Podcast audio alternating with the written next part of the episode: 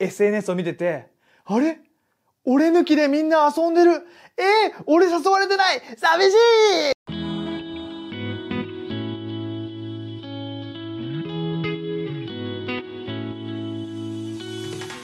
皆さんこんにちは。ライハース東京のたすけです。ヘルシーシンキング3分ニュースへようこそ。この動画ではあなたが素晴らしい人生を生きるために必要な健康的な考え方について聖書から3分で話していきたいと思います。こういうことってありませんか？SNS を見ててあれ？俺抜きでみんな遊んでる。えー、俺誘われてない。寂しいって。そういうふうに思うことないですか、ね、こういう記事を見つけました。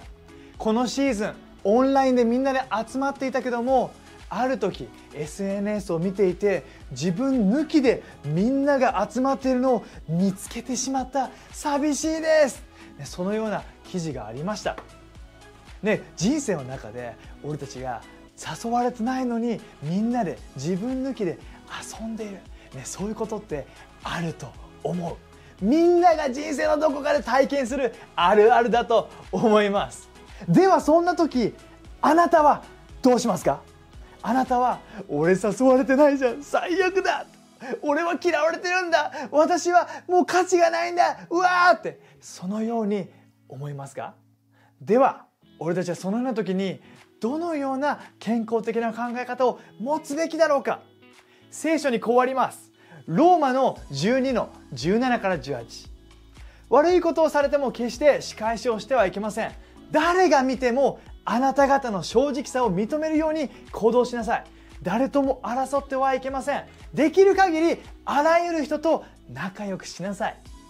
みんなの集まりに自分だけ誘われなかった時に俺たちが持つべき健康的な考え方はいじけるのではなくいい友達で居続ける。